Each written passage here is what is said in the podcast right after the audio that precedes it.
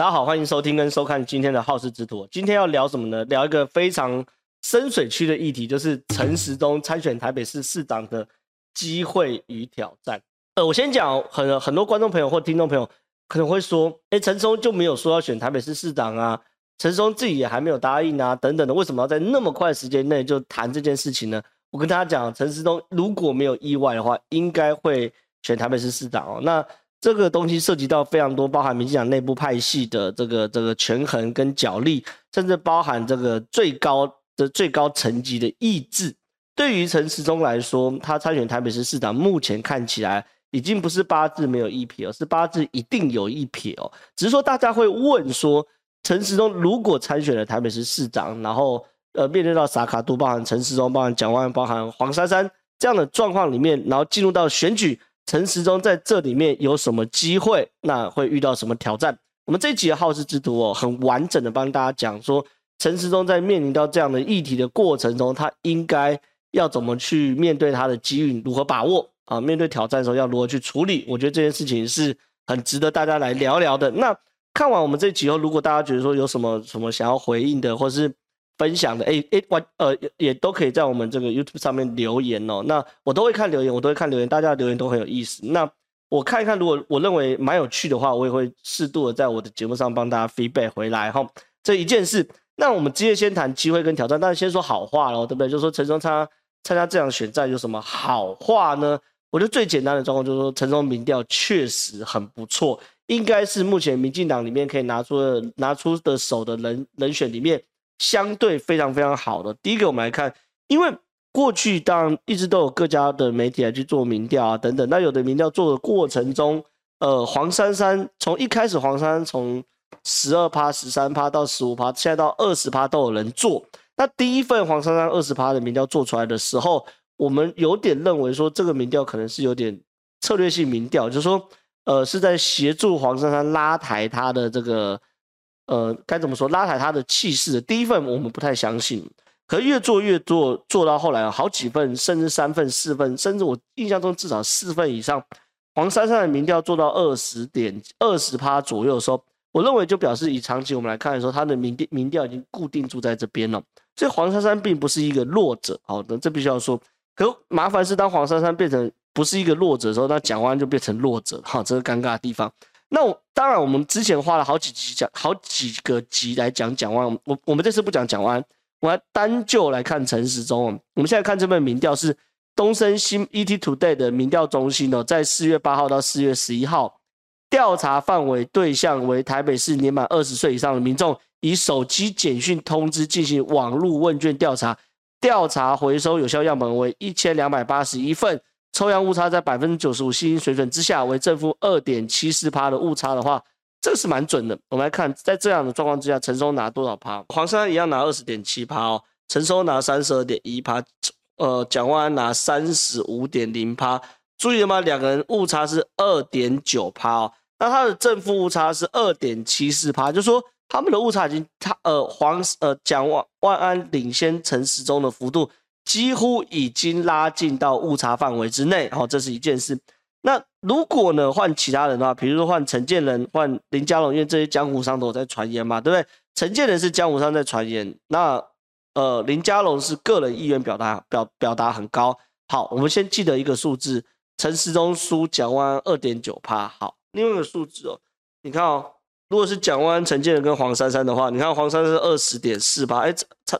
二十二二十点二趴大概没变哦，陈建仁就没有没有那么高了，三十一点九，然后陈蒋蒋万安三十五点三，输大概将近四趴左右哦，三趴多哦，等于说陈建人输的幅度比比比陈时中多一趴左右。那如果是换成林佳龙呢？林佳龙的话，黄黄珊大也没有变二十点九，所以可以看到黄山是很固定的在二十趴上下这边游移哈。那至于林佳龙呢？哦，就弱了，因为刚刚两边都是三十。一个是三十二点一，三十一点九，到林佳龙就掉掉到二十九点七，那蒋万还是三十五点九，哦，两边就差了六点二趴。所以目前，但是但是我要讲一件事哦，所谓林佳龙弱只是相对弱，就说二十九点，因为林佳龙目前是连提名都没有被提名，只是个人表达意愿嘛，对不对？所以林佳龙在这个状况这样能够拿到二十九点七八也是很高，进入选战，我认为蒋万也是。大事不妙。但是 anyway，我们就事论事，就事论事，就是说整个整体来说，目前看起来整个民进党最合适的人选看起来还是陈时中哦，而且陈时中民调最高，这是事实。那回过头来看陈时中在各个这个年龄层的表现哦，我目前看起来我觉得很均衡，很均衡，就是说对于。台湾由年轻到老的各个年年龄层，对于陈时中的反应都是可以接受的。比如说以蒋万来说，蒋万就很明确哦。你看蒋万虽然达了三十五点零趴，可是他有偏门。什么叫偏门？他六十岁以上的很高，五十到五十九岁也不错，四十七趴。你看六十岁以上有四十七趴人支持蒋万，五十到五十九岁有三十九趴支持蒋万。可是你看。二十到二十九岁之后，二十点五趴支持蒋万，等于五个人有四个人讨厌蒋万，或是五个人之后一个人支持蒋万，我觉得这个是蛮蛮糟糕的状况。那三十到三十九也也也只有两成多一点，所以蒋万很明显的偏门是在年轻人特别特别弱。那你可以看到陈时中哦，二十到二十九岁是三十点八，三十到三十九二十九点七，四十到四十九三十四点九，五十到五十九三十二点九，六十岁以上三十一点八。基本上都维持在三十趴上下，这就是陈松强的地方。就说他其实他的支持度是不分族群，然后不分年龄的哈，大概都维持在这样强项。那如果未来假设陈时中呃出来参选，再加上民进党非常强大的造神啊，然后等等的力量的话，我认为陈时中的后市是非常非常看好的哈，这是一件事。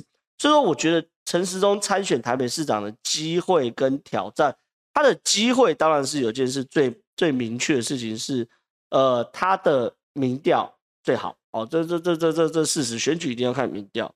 那陈时中民调为什么会高？坦白讲，我觉得会有好几个几个几个多重的因素哦。那这些因素包含他的知名度很高，可很多人都说知名度很高，知名度很高，知名度很高。那我去裸奔知名度，全世界都知道。我说知名度高一定好吗？不一定。我这这是正确，就是说。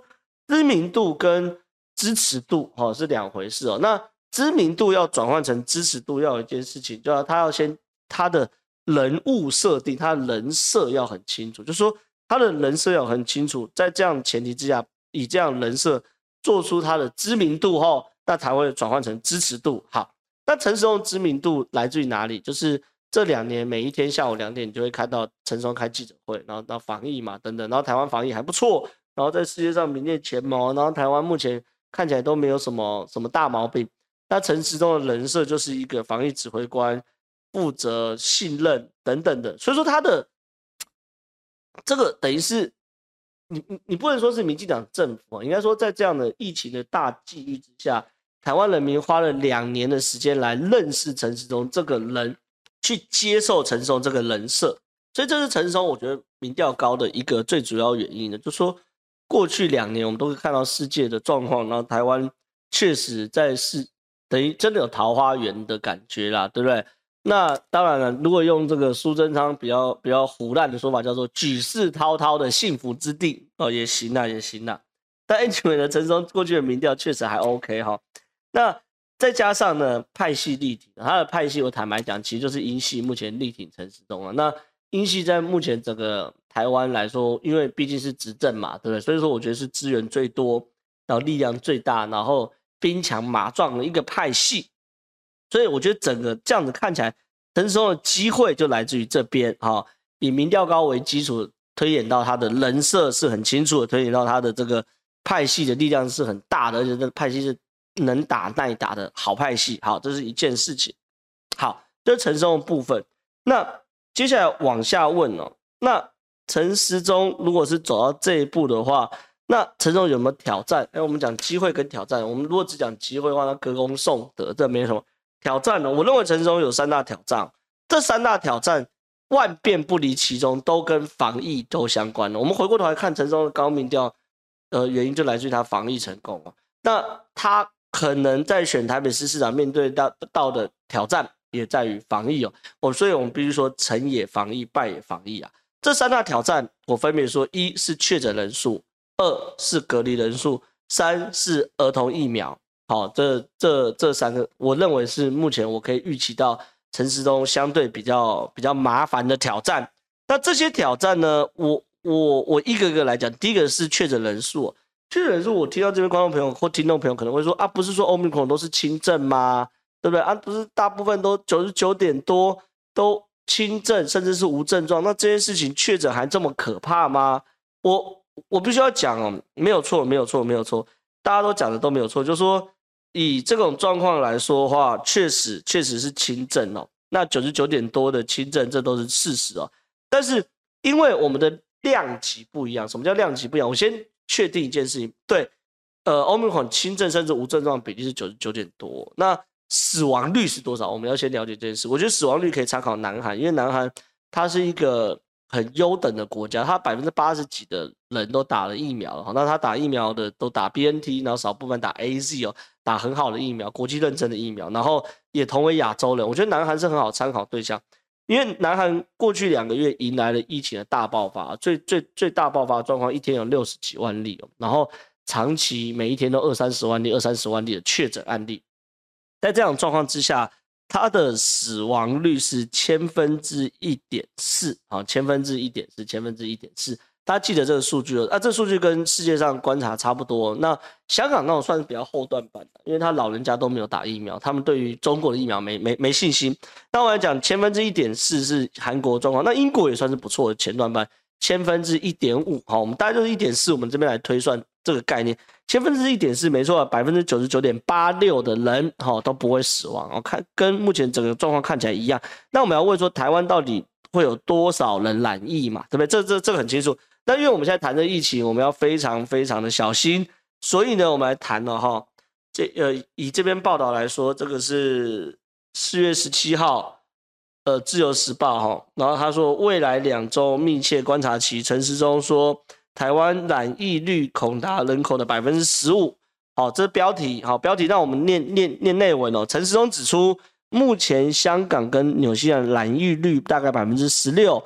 澳洲、新加坡约百分之二十，韩国约百分之三十，美国约百分之二十五，法国约百分之四十二，丹麦的等北欧国家有的达到百分之五十。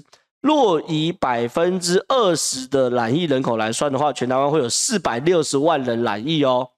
如果是百分之三十来算的话，会有六百九十万人染疫。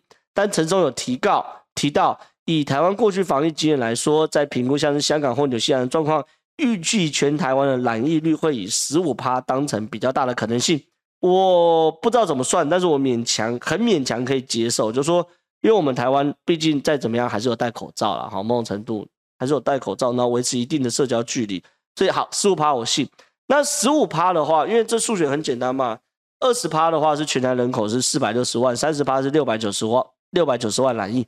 那十五趴是多少人呢？其实就六百九十万除以二嘛，简单的数学。因为三十趴是六百九十万，所以十五趴是三百四十五万的台湾人会在这一波 Omicron 的染疫。好，那我们接着继续继续往下算了。那假设整个传播高峰，因为现在我们台湾可能正在开始往低。哎哎，我先讲啊，这三百四十万陈松讲的，不是我讲的。不要说你知道乱讲，三百四十五万是陈时中说的。好，那假设我们 Omicron，因为我们现在正在高峰期嘛。那我们预期啊，包括李斌，你都说我们的幅度不会像国外那么快，因为我们现在还是有一定的隔离措施嘛，就我们戴口罩啊，然后你现在也开始做疫调，还是有持续做疫调，还是还是有持续做隔离，所以我们还是蛮认真在做防疫，所以它的起伏会比较低啊。很多国家可能一个月就到高峰，然后一个月就下来。那我们从低谷到高峰又到低谷，可能会拉比较长。那我推九十天好了，好不好？九十天。那你看，九十天要要要三百四十五万人染疫，好，平均一天是多少人？是三点八万人染疫，这个也蛮好算，三百四十五万除九十天就是三点八万人，将近四万人啊。我们算三点八万人，好不好？精准一点。好，那那数字都有了，数字都有，就是说以这波我们面对欧米孔要与病毒共存的状况来说的话，以陈时中说法，我们台湾会有十五趴的人，然后三百四十五万人会染疫，这三百四十五万万人染疫除以这个我我推算的整个疫情的。低谷到高峰到低谷九十天来说，每天平均是三点八万人来意。那当然一开始可能没有那么多，中间可能特别多十几二十万，好，那那后面又低可能几千。他讲，但但是因为我们要简单给大家个概念，就是每天平均会有三点八万人来意的话，那回到刚刚那个数据，大家记得我们以资优生包含。南韩疫苗资优生啊，不见得是防疫资优生。疫苗资优生，南韩或者是英国来算的话，死亡率是零点一四，就千分之一点四来说的话，三点八万人每一天的人确诊，死亡率是零点一四趴的话，就千分之一点四的话，每一天会有五十三点二位的民众不幸往生。好，讲到这边就会很沉重，讲到这边就会很沉重。原因就是说，呃，我我刚刚谈了陈松第一个的的的的，挑战就是确诊人数，确诊人数重点并不在于多少人确诊了，因为轻症这些事基本上就会好。我们谈的是在确诊人数过多的前提之下，面临到很低，好，虽然很低的重症死亡率的过程中。但是因为你的母母群很大，所以还是会发生一些为数不少的悲剧哦。哈，五十三点二的悲剧，每一天五十三点二位人的悲剧。那大家讲一次哦，因为我再讲一次，因为染疫就一定是这样低谷、低谷、低谷，然后到高峰，然后到这样低谷。所以我这样讲是平均五十三点二哦。那前面可能只有五个、六个、十个、十五个、二十个，到最高峰的时候可能变两百个、三百个。然后持续两周到三周，然后再慢慢掉下来。那这个数字大家可以想象，就说我觉得大家要诚实面对一个问题是：台湾社会准备好与病毒共存了没有？因为呃，以台湾来说，我们一直都是防疫模范生哦，都说我们对我们来说，以今年以前啊，包含去年最严重的状况，一天五六百例就已经是我们能够预见最糟糕的状况，大家。去年下了半死，然后三级警戒。可如果一天有四五百甚至五六百位的不幸往生的案例，台湾整体社会承受住吗？承受得住吗？而且每一个往生案例背后都是一个故事，那这个故事都有可能会造成整个社社会的冲击或政治上的冲击。所以，如果我一切的数据以陈时中给的状况，然后国外案例来看的话，我们台湾就平均而言会面对每一天五十三点二位的不幸往生的案例。那如果拉到所谓的一般染疫的数字的话，就是高峰期的话，可能两百位、三百位，甚至四百位、五百位都有可能的状况之下，这个东西你认为会不会造成陈时中？假设陈时中那个时候是所谓的台北市市长候选人，或是那时候他即将要准备卸任防疫指挥官，然后去大去去去。竞选台北市市长，请问这个东西会不会造成陈时中的影响？当然会，这是一件事。另外一件事情是隔离人数，哦隔离人数为什么会很严重？因为隔离人数，其实我相信不只是我了，包含观众朋友或听众朋友。现在很多，如果你是年轻人的话，其实你不太怕确诊，你怕的是隔离，对不对？因为隔离真的太麻烦了。那隔离太麻烦的状况之下呢，我也不管你麻不麻烦，我谈的是说，当你隔离人数到一个程度的时候，你会影响经济的发展，这是同一件事情吗？比如说。这个金融业一半被隔离了，那金融业就萎缩啦。那比如制造业哦，工厂隔离就全部都萎缩啦。所以，我们一样量化来数据化，因为刚刚三点八万人平均每一天是确定的数字。好，我们继续往下谈量化跟数据化。以今年来说，啊，以去年来说，平均每一位新冠肺炎的确诊者匡列六点七人居家隔离哦，这是这是那个指挥中心给的数据哦。今年以来，每位新冠确诊患者平均匡列十六点七七人居家隔离。哎，这数字比我想象中少，也不知道为什么，可能会有重复匡列的意思的的状况。比如说，我们这办公室五个人，五个人四个人都确诊，那第第五个倒霉鬼一定，因为因因为已经是这样嘛。比如五个人里面，我我我先确诊，那另外四办公室四个人都一起被框列嘛。那四个人被框列之后呢？哎，最后发现都有确诊之后，哎，其实变成是只有第五个人没有没有没有确诊，所以变成是四个人确诊，其实只框列办公室一个人，应该是这种重复框列的可能呐。那好，那我现在讲了，平均框列是十六点七七人，那这就是为呃指挥中心给的数据。再讲一次，以欧米克来说，每一位新冠确诊者平均匡列十六点七七人。好，那每一天多少人确诊？平均呢？刚才嘛，三点八万人，三点八万人乘。十六点七七人，每一天就是六十三万人被隔离，但是不要忘记，因为一隔离要隔离十天，所以今天有六十三万人，明天又有六十三万人，十天就六百三十万人被隔离。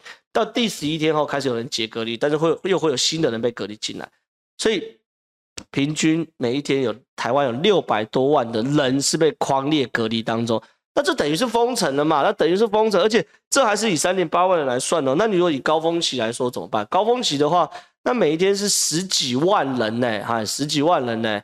那每天假设是十万人的话，十万人乘十九七七，就每天是一百六十万人被隔离，哎，啊，一百六十万，一百六十万，一百六十万，十天就一千六百万呢。都太换句话说，隔离人数也会是个大问题。那这会取决于是未来我们的隔离政策要不要修订。你如果要与病毒共存的话，你就不应该以现在这种这么严格的隔离政策嘛，对不对？应该说，比如说我们办公室有人确诊了，那我们有确确诊之后呢，那我们确实在没有戴口罩的接触超过十五分钟，符合现在的隔离标准。那我们要隔离满十天吗？还是隔离一天，然后去做快筛，两天做快筛，第三天做快筛都没事就放出来？好，这件事情是指挥中心要去面对的。就说，如果你们持续用现在的隔离方式来做标准啊，会有民怨，也会造成经济上的困扰，实物上就会有几百万人、六百万、七百万、三八百万、一千万人同时被隔离嘛。以现在的隔离标准就是这样，这也是很简单的数学哦。我我相信观众朋友拿出纸跟笔随便算一算就知道。那最后一个问题就是疫苗的部分呢，我觉得也也蛮有趣的，因为我们台湾一直都在都都都在炒疫苗，但是现在不是炒的，炒的不是成人疫苗，炒的是儿童疫苗，因为现在呃状况变成是说我们学呃开始要与病毒共存，对不对？那开始与病毒共存的时候，那就会讨论到这小学生哦，因为小学生是没有打疫苗的，那如果共存的话，免不免不了的小学生群体中也会发生大规模的传染。那我们要不要保护我们的下一代？好，这件事就很重要。那有人说小小朋友打疫苗有没有用呢？有用，因为呢，今年三月底，《新英格兰医学杂志》有一篇报告指出，在 Omicron 疫情间，接种疫苗将五岁到十一岁的儿童，就是小学生哦的住院风险降低了百分之六十八，而且大多数染疫后出现重症的儿童都未接种任何一剂疫苗，强调有无接种疫苗仍是预防重症及住院的关键因素。换句话说，全世界最顶级期刊《新英格兰医学杂志》告诉我们一个状况：小朋友接种疫苗的必要性跟成人是一模一样的，好，对不对？都是一模一样的，那也是可以大幅降低住症住院的风险，也可以大幅降低死亡率等等的。好，那台湾有给小朋友接种的疫苗吗？有，流行疫情指挥中心今天啊，昨天呐、昨天就是我我我今天录影时间的昨天表示。食药署已召开专家会议，在考量有效性、安全性等状况之下，同意六到十一岁儿童可以施打莫德纳疫苗，需施打两剂，剂量为成人的一半，而且两剂间需间隔二十八天。听起来蛮没事的啊，蛮蛮好的啊。那怎么会这儿童疫苗会变成陈时中选举的一个挑战呢？原因很简单哦，六到十一岁打莫德纳，家长灌爆卫福部脸书。为何要孩子当白老鼠？哎，这为什么家长要灌爆？呃，灌爆卫福部脸书呢？原因很简单，因为目前呐、啊、有一份资料啦，哈，就说美国的儿童疫苗哈只开放 BNT 啊，没有开放莫德纳。那很多人就会说，很多人就会说，连美国莫德纳是美国的自己的疫苗，莫而美国都不敢让莫德纳。